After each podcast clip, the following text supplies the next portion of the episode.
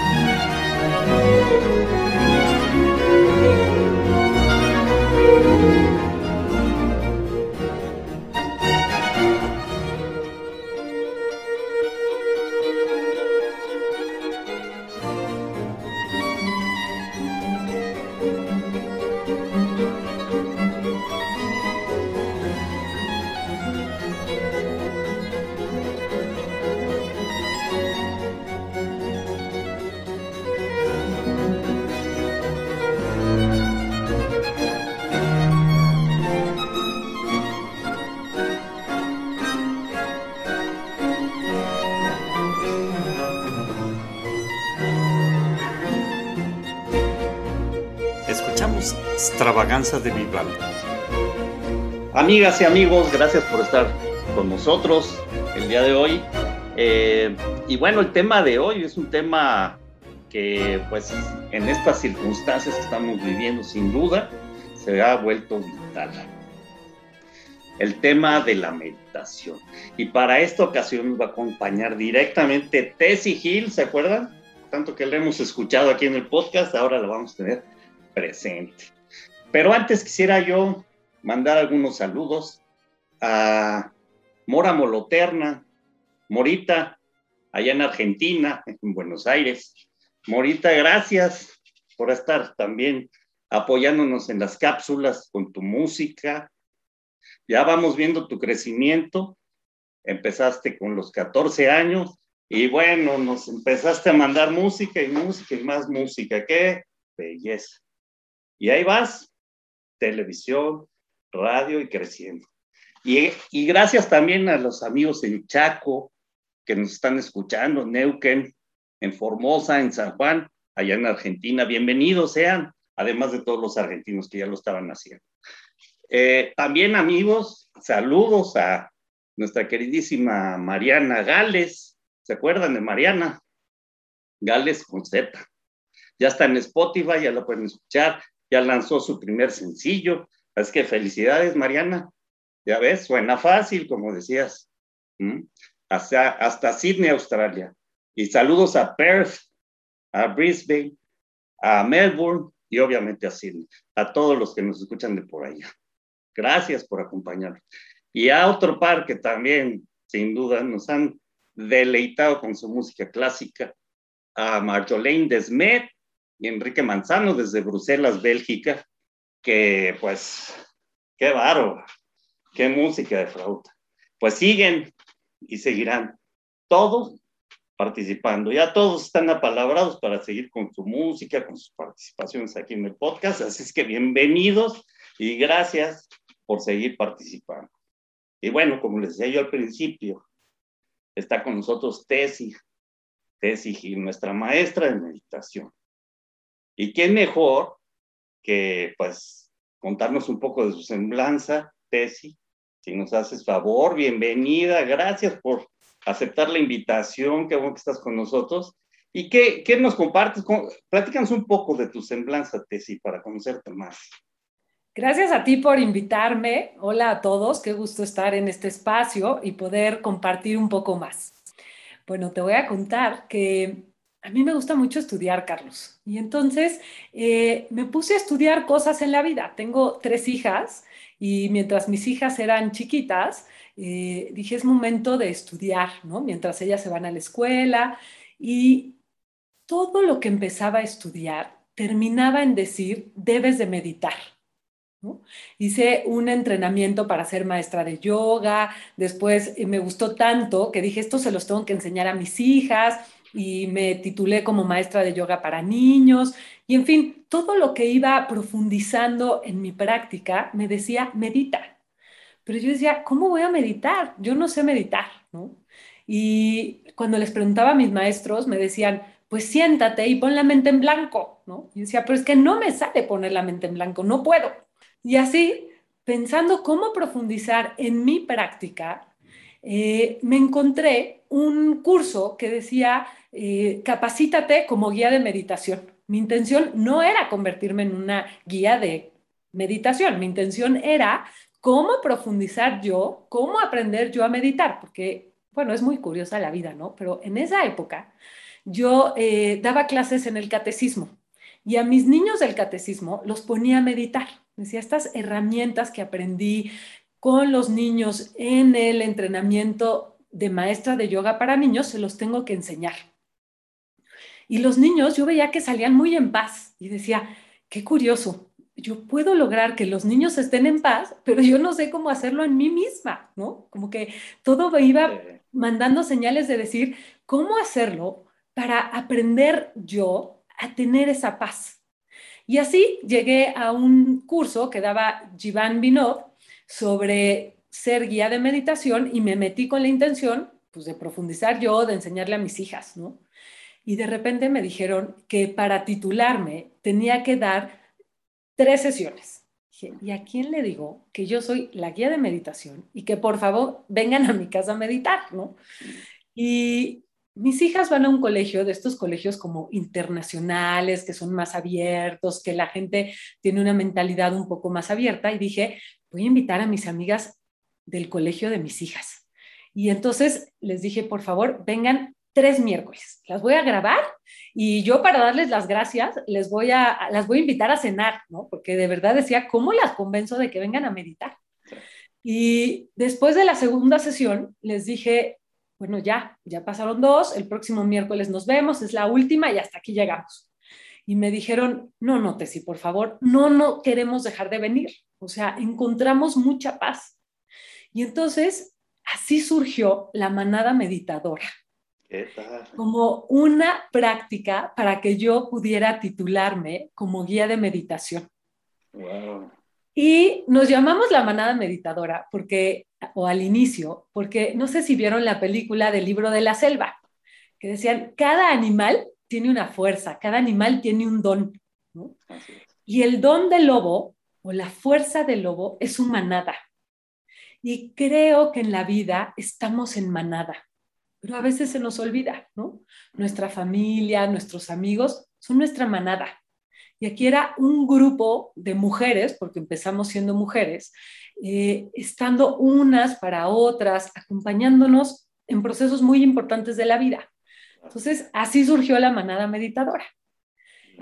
Después de eso, mi maestro me dijo, oye, muy mal que no les cobres, se va a acabar, porque pues energéticamente tú les das, ellas te tienen que dar, tienes que empezar a cobrar, ¿no? Ya llevábamos todo un ciclo escolar así no, pues es que nadie va a regresar. Pero ¿cuál fue, sería mi sorpresa? Que al siguiente verano todas regresaron. Cuando les dije, oigan, les voy a cobrar, todas volvieron. Y no solo volvieron, sino que de ahí empezaron a decirme, oye, yo no puedo en las noches, puedes abrir un grupo en la mañana, o yo no puedo los miércoles, vamos a abrir un grupo los lunes. Y así empezó, con esta intención de decir, ¿cómo puedo conectar con el silencio que está en mí. Porque yo al inicio les decía, vamos a conectar con el silencio, como si el silencio fuera algo que estuviera fuera. Y conforme hemos ido avanzando en nuestra práctica meditativa, me he ido dando cuenta que el silencio está dentro de nosotros, pero que la forma en la que vivimos no nos permite contactar con él. Sabemos vivir muy bien en las prisas, en las carreras. Yo me sentía buenísima porque optimizaba el tiempo, ¿no? Ya sabes que me subía a manejar y mientras manejaba hablaba por teléfono y resolvía pendientes. Todo el tiempo en la prisa, en la velocidad, en la solución. Lo que hace falta es estos espacios de decir, me voy a sentar a conectar con esa paz que está aquí adentro pero que uno, la forma en la que vivimos no me lo permite, y dos, que tampoco nos los enseñan, ¿no? Como que siempre estamos queriendo enseñarle a nuestros hijos más y más y más rápido y más profundo y más importante, pero no les enseñamos a hacer las pausas. Sí, cierto. A disfrutar, ¿no? Te sí, o sea, no estamos disfrutando, no estamos saturados. Es real. Oye, pero dime una cosa, porque, y más para mi generación, para arriba, este, esto, esto de la meditación, ahora que platicas esto, digo, nada más hablas, ya me siento más tranquilo, de verdad. Pero, pero fíjate, esta no, no, no acabo de entender a veces, o no acabamos de entender muchos de nosotros a veces, la diferencia entre meditación y relajación. Y entonces entra este estrés y esta situación crítica y todos hablamos de la necesidad de relajarnos, ¿no? Y buscamos formas, buscamos alternativas de relajación y de repente aparece meditación y escuchamos y nos relaja. Pero, pero, ¿cuál es la diferencia entre la relajación, los ejercicios de relajación y los ejercicios de meditación? Bueno, mira, para mí hay una que es fundamental. Si nos vamos a la teoría más ortodoxa, a ser muy estrictos, meditar significa que todos tus sentidos estén hacia adentro, que estés conectado contigo. Y casi siempre cuando nos relajamos es porque escuchamos algún audio, alguna aplicación, un video en YouTube. Y ahí el sentido del oído está conectado hacia afuera porque está conectado en la voz de esa persona. Para mí, aprender a relajarnos es un gran paso. Para mí, casi diría es el primero, ¿no? Porque para meditar hay que estar relajados. ¿Por qué? Porque en esto que hablamos de hacer y hacer y hacer, para mí meditar es justamente dejar de hacer. Es esa pausa de dejar de hacer. Pero si tu cuerpo está tenso, si hay tensión, estás haciendo, ¿no? Si yo estoy apretando la mano, estoy apretando la espalda, mi cuerpo sigue haciendo. Entonces, necesito soltarme, necesito relajarme para entonces poder que todos mis sentidos se conecten hacia adentro y contactar así con este silencio, con esta paz que está aquí, que no está fuera un punto crítico, como tú dices, es dejar de hacer. Fíjate qué interesante, amigas, amigos. Pareciera ser algo tan simple, pero es dejar de hacer y hasta la quijada moverla es hacer. Entonces, qué interesante lo que nos dice Tessy, ¿no? Totalmente. Yo creo que eso es de lo más profundo y diría también de lo más retador, ¿no? La palabra que me viene es complicado, pero vamos a ponerlo como en un reto, como en una oportunidad, ¿no? O sea, por este esto que les platico, que les comparto, de lo difícil que es dejar de hacer. Vivimos en una sociedad en donde hay que hacer. Muchas de mis alumnas, muchas de mis pacientes me comparten que se sienten hasta mal cuando dejan de hacer, ¿no? Porque es como ser improductivo, es no estar sumando, es no estar resolviendo. Entonces, dejar de hacer nos confronta con todo un aprendizaje, me atrevería a decir, social, ¿no? Como papás a nuestros hijos, también siempre, ¿y qué vas a hacer? ¿Y a dónde vas a ir? ¿Y qué vas a estudiar? Y no les enseñamos la importancia de dejar de hacer. De por un momento, esto que tú decías hace muy breve, de dejar de hacer me permite disfrutar. Dejar de hacer me permite estar. A veces estas pausas de la meditación, porque bueno, una cosa que para mí ha sido maravillosa, cuando yo les pregunto, ¿y tú qué quieres? ¿Tú qué quieres en la vida? ¿Tú a dónde vas? ¿tú cómo te ves? Muchas veces no hay respuesta, pero no hay respuesta porque no se han dado ni siquiera el tiempo o la pausa que necesitan para considerarlo. Siempre es como lo que sigue, porque socialmente es como, ¿tienes novio? ¿Y cuándo te casas? Y ya te casaste. ¿Y cuándo tienes hijos? ¿Y cuándo el siguiente? ¿Y ahora qué vas a hacer? ¿no? Siempre es hacer, hacer, hacer. Nunca nos dicen, ¿y cuándo vas a considerar que sigue? Entonces, para mí como papás, un gran reto es enseñar a nuestros hijos a dejar de hacer. Y la meditación para mí es un camino extraordinario. Por un momento, aprender la técnica que vamos a practicar al final de nuestra, de nuestra charla va a ser justo esta intención de no movernos, enseñarle a nuestro cuerpo a no moverse. Porque nuestro cuerpo todo el tiempo, ¿no? Estamos así. Ay, sí, ¿cómo están? ¿Y cómo les hay? No, yo estoy súper en paz, estoy muy tranquila, ¿no? Pero en realidad no me dejo de mover. Y cuando dices, no, yo soy una persona que está súper en paz, súper tranquila, o sea, de veras no sabes qué tranquila estoy, no es real. Tu cuerpo está en el movimiento. Tu cuerpo ha estado en estos meses en un movimiento, en un ruido enorme. Sí. El ruido en el cuerpo es la enfermedad, es el movimiento. Y estos últimos meses han tenido que ver con este tema del coronavirus, con la infección, con cómo ha cambiado nuestros hábitos, con la vacuna. Debemos de intentar darle a nuestro cuerpo la posibilidad de estar en silencio. Un cuerpo sano, un cuerpo que está en silencio, es un cuerpo que está en paz. Y mira, aquí me surge otra cosa, Carlos, porque Conmigo siempre llegan a decirme, Tessy, no puedo controlar la mente. Mi mente me está haciendo pedazos. No puedo meditar, no sé cómo hacerlo, no me sé relajar, pero nadie me habla del cuerpo. Y no podemos poner la mente en paz si no podemos poner el cuerpo en paz. Todo interrelacionado, todo claro, interrelacionado. Claro, y ahí es donde retomo el tema de la relajación. Por eso insisto, aprender a relajarnos es un primer muy buen paso. Porque si no puedo mantener mi cuerpo tranquilo, mi mente no va a poder estar tranquila. Entonces, para mí, aunque es un buen paso, no es suficiente.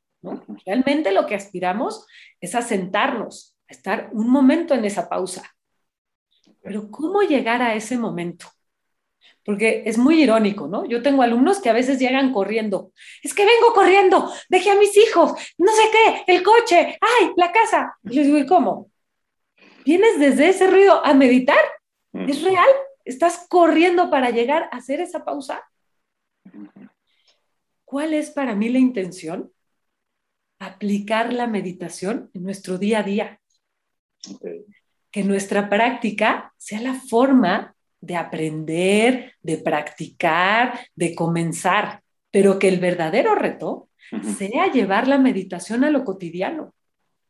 Ok, me parece correcto. Entonces, ¿a qué me dedico yo? Si yo te digo, Carlos, después de estas carreras, de este estar corriendo, siéntate y pon la mente en blanco y relaja tu cuerpo. Vas a decir, oye, si no puedo, no me sale. Hay muchas técnicas que nos ayudan a llegar a ese lugar. Y a mí me gusta practicar técnicas diferentes porque creo que en la vida no siempre estamos igual.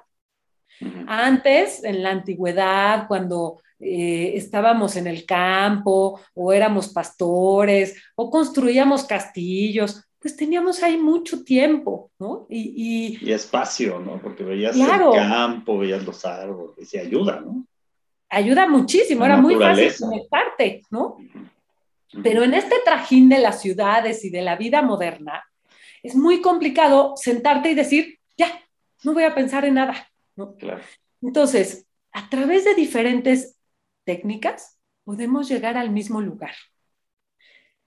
Hay que aprender qué técnica es la que más sentido te hace, porque no siempre estamos igual. Hay veces que yo siento mucho ruido en el cuerpo, que siento mucha adrenalina, mucha angustia, y entonces necesito hacer una técnica encaminada a darle paz, silencio, calma a mi cuerpo, más que a mi mente. Ok, o sea que además hay técnicas para distintas circunstancias de acuerdo a cómo te puedas sentir, o incluso tú como persona con la que te adaptes o te ajustes más también. Totalmente. Y a lo mejor hay técnicas que hoy digo, estoy agotada, tuve un día muy pesado, no me quiero mover, no quiero una técnica activa. A lo mejor ahorita a través de respirar o de una relajación, voy a poder conectar, voy a poder llegar a ese lugar. Entonces, lo número uno es, la pausa me permite conectar conmigo y aprender a mirarme y aprender a ver qué es lo que necesito. Ahora, por ejemplo, la técnica que vamos a practicar, que es practicar con la vela, una de las formas más antiguas de meditación, a mí me gusta hacerla con diferente música. Porque a lo mejor a ti la música clásica te encanta y tengo alumnos que dicen, a mí la música clásica me conecta y me fascina. Pero a mí, por ejemplo, tal vez me gusta mucho meditar con mantras, ¿no? Y los mantras me dan mucha paz y me calman mucho. Entonces, la intención al practicar, es decir, yo te invito a que un día lo hagas con mantras, un día lo hagas con música clásica, un día lo hagas tal vez en silencio, ¿no? Y decir, ¿cuál es mi forma? ¿Cuál es la que a mí me conecta? ¿Cuál es la que a mí me da paz? Ok. Interesante. ¿eh? Oye, pero a ver, adicionalmente a esto que tú nos estás diciendo, supongo que también para poder llevar a cabo una buena meditación necesitas tener alguna condición adecuada para hacerla, ¿cierto? Es decir, no sé qué condiciones o qué, qué, tenemos que hacer para realmente poder facilitar la meditación. Buenísima pregunta. Mira, lo primero que te diría es que hay muchas ideas, ¿no? Yo me doy cuenta, insisto, fíjense, la meditación a mí me ha permitido ir conectando conmigo. Estas pausas, este silencio me ha ido permitiendo conectar con mi cuerpo. ¿Qué necesita mi cuerpo?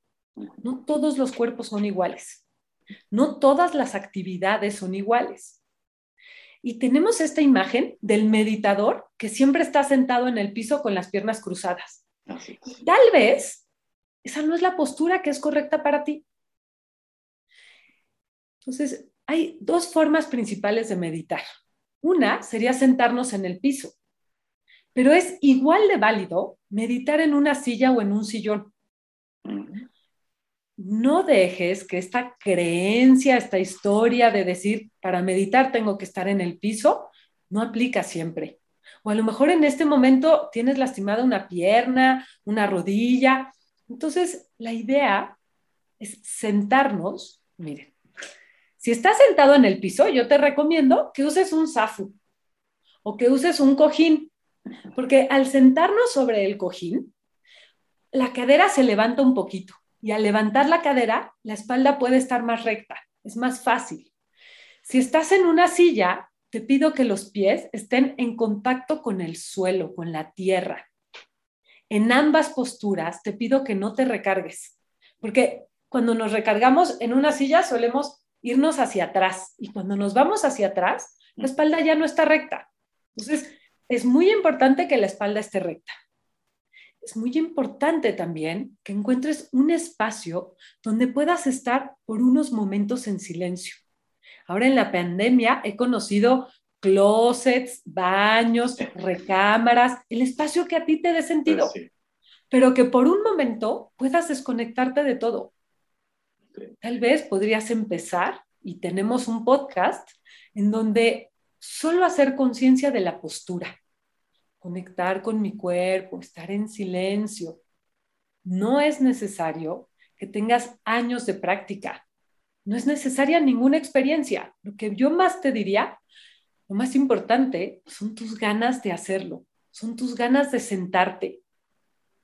Siéntate en la postura que se acomoda, conecta contigo. Muchas veces, cuando meditamos, nos relajamos y hace frío. Entonces, tener una cobijita, un chal, una mantita que te ayude a estar más cómodo. Está a gusto. A gusto. Yo les digo que es un tiempo para ustedes. Es un tiempo para mí. ¿cómo podría hacer que ese espacio fuera lo más agradable posible? Si yo pienso en mis alumnos, les pongo a veces alguna esencia o prendo alguna vela para que nos vaya ayudando a entrar en ese estado, en ese momento. Pero insisto que lo más importante son tus ganas. Claro. Y el que te estés dispuesto a hacerlo, porque hay muchas teorías. Yo tenía un maestro que le decía, oye, pero es que hay quien dice que antes de la, del amanecer, o hay quien dice que no comas carne y medites, o que no medites si comiste mucho. Y él solo me decía, siéntate y medita. Siéntate y medita. Siéntate y medita. No le des el poder a las condiciones externas. Más importante tú. Mira, cuando yo empecé en mi cuarto de meditación, no había nada, Carlos. No había ni adornos, porque yo les decía, lo más importante somos nosotros. Siéntate, practícalo, conéctate. Y hablando esto del cuerpo, hay una cosa que a mí me liberó a la hora de meditar. No tenemos la intención al meditar de poner la mente en blanco. Ese no es el objetivo. La mente no se puede poner en blanco. Porque el trabajo de la mente es pensar. A mí me gusta esta analogía de decir, es como si yo me voy a sentar a meditar y le digo al corazón, por favor, no palpites porque me distraes. Y el corazón me va a decir, Tessy, pero es que ese es mi trabajo, si no palpito te mueres. Claro. Entonces, lo mismo pasa. El trabajo de la mente es pensar. ¿Qué es lo que quiero lograr al meditar? Calmar los pensamientos, no engancharme en los pensamientos, tener más espacio entre un pensamiento y otro. ¿A qué me refiero? Yo, por ejemplo, me subo en mi camioneta y voy a hacer algún pendiente y empiezo ay, se me olvidó dejar la comida lista, pero no le dije a Araceli, la niña que me ayuda. Bueno, ahorita que pase por el banco les digo, ay, bueno, regresando le digo a Paula, ah, ya me acordé también. Y la mente se me va. Y me engancho en los pensamientos. Cierto. Y no la paro. Cierto. O, si no son mis pendientes, es un día, estaba yo viviendo un, un momento personal muy difícil y me di cuenta que estaba en un alto y no podía dejar de llorar, ¿no? Y decía, ya me enganché en todas las historias que me está contando mi mente y se las creí. Y no puedo dejar de llorar. Cuando medito, me imagino que mis pensamientos son como coches. Si tú te paras en una calle, en un viernes, eh, que sea día antes del fin de semana, va a haber coche tras coche tras coche. así está nuestra mente pensamiento tras pensamiento. Pero si yo me paro en esa misma calle en la madrugada, pues va a pasar un coche y luego va a haber un espacio y luego va a haber un coche. Y eso es lo que quiero lograr. Cuando yo medito, viene un pensamiento y no me engancho. Me digo, espérame tantito, ahorita estoy meditando. Cuando termine regreso y lo dejo. Y surge otro pensamiento Tessy, pero acuérdate. Y digo, sí, ahorita que termine, me acuerdo. Espérame tantito. Y ese es el ejercicio que hago cuando medito. Cada pensamiento que llegue, no le creo y no me engancho y lo dejo pasar. Como si fueran esos coches que solo pasan. Oye, y esto supongo que el ejercicio de hacer este tipo de, o de educar a tu mente, te permite que en el día a día, no solamente a la hora que medites, sino en el día a día vayas también educando al cerebro a que los pensamientos sean más pausados, ¿cierto? Totalmente. A eso me refiero, a que digo, practicar o estar en mi meditación es como un laboratorio. Quiero que me salga cuando estoy allá afuera y cuando estoy en medio del caos y de la vida, poder decir, lo dejo pasar, no me engancho, voy a dejar que esto siga su camino. Y también, por ejemplo, hablando de estas pausas que decías de disfrutar, ¿no? Muchas veces estás en un lugar maravilloso y la mente está enganchada en miles de pensamientos y no estás gozando ese momento o ese lugar o a esas personas, ¿no? Y entonces decir, en este momento las dejo pasar. Toda mi atención está en el presente, en gozarlo, en vivirlo, en disfrutarlo. Oye, te sí, a ver, una, una, pregunta, porque a lo largo de la vida, pues he, estudiado muchas cosas y una de las cosas que he estudiado, eh, pues a grosso modo, ¿no? El cerebro y las diferencias entre el cerebro del hombre y las diferencias entre el cerebro de la mujer. Ahorita que dices que nos llegan 20 mil pensamientos a la vez, es como muy enfocado la mujer. Y el caso del hombre, como que es un poco más pausada la mente, pero digo, no quiere decir que son unas ansiedades brutales, pero lo que me refiero son distintos los cerebros, ¿no? Los funcionamientos cerebrales de la mujer y del hombre. Y esto lo comento porque a veces pareciera ser como que el hombre le da vuelta a estos temas. Mira, yo en mi experiencia tengo mucho más alumnas mujeres que hombres. ¿sabes? Y en lo que veo en común es que tal vez el cerebro y los hemisferios trabajan diferente pero que al final cada uno tiene un ruido bestial. ¿no? Tengo alumnos que han llegado hombres porque, por ejemplo, tienen muchísimo estrés en el trabajo. Y a lo mejor a mí me perturban temas del día a día, de la casa de mis hijos, pero a ellos les perturba el trabajo, la situación económica, el sostener a la familia. Al final termina siendo ruido. Por supuesto. tal vez cambia el origen del ruido, pero es ruido. La caja de resonancia es distinta nada más. Exacto pero, pero viven en el ruido. Está claro. Y, y, por ejemplo, tengo un alumno que tiene la presión muy alta, muy, muy alta. Y entonces viene a meditar. Y se compró uno de estos relojes que te miden todo, ¿no? La presión, el esto, el otro, el ritmo cardíaco, todo le mide su reloj. Y el otro día me enseñaba una gráfica y me decía, mírate, sí, no puedo dejar la pastilla porque sigo con la presión muy alterada. Pero ve en la semana el punto donde está más bajo es cuando estoy en mi sesión de meditación. Y, me encantó y tengo la gráfica, le dije, por favor, compártemela, porque este es un ejemplo real de, lo cotidiano, ¿no? O sea, cómo es la misma técnica aplicada en hombres y mujeres, pero el resultado es el mismo, ¿no? Porque al final, pues el ruido es ruido. A ver, yo tengo otra pregunta, perdón que te llene de preguntas. No, vas, vas. Tengo que decir, hay, un punto que me parece este, neurálgico en el ser humano y que es la energía. Es decir, cuando habemos mucha gente que tenemos mucha energía, que si no hacemos algo con ella, pues se generan una serie de complicaciones, incluso de enfermedades y todo, porque la energía finalmente hay que desahogarla, hay que sacarla, hay que de alguna manera hacer algo con ella, ¿no? Porque hay negativa y positiva, ¿no? Como todo. Pero después si no, lo, si no logramos sacarlo, entonces empiezan enfermedades, empieza la ansiedad, empiezan muchos problemas que va generando el ser humano.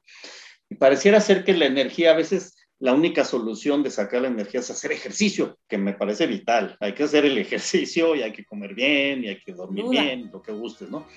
Pero, pero ¿será que, que, de alguna forma también la meditación nos ayude a desfogar esa energía o nada más la equilibra? ¿Qué hace?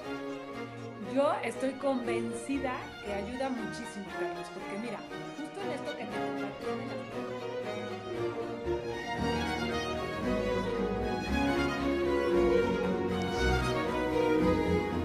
Amigas, amigos, gracias por acompañarnos el día de hoy. Continuaremos con la cápsula esta misma semana, así como con el ejercicio de meditación que Tesi nos pondrá para que practiquemos. Así que muchas gracias, recuerden, seamos agradecidos y que les vaya muy bien.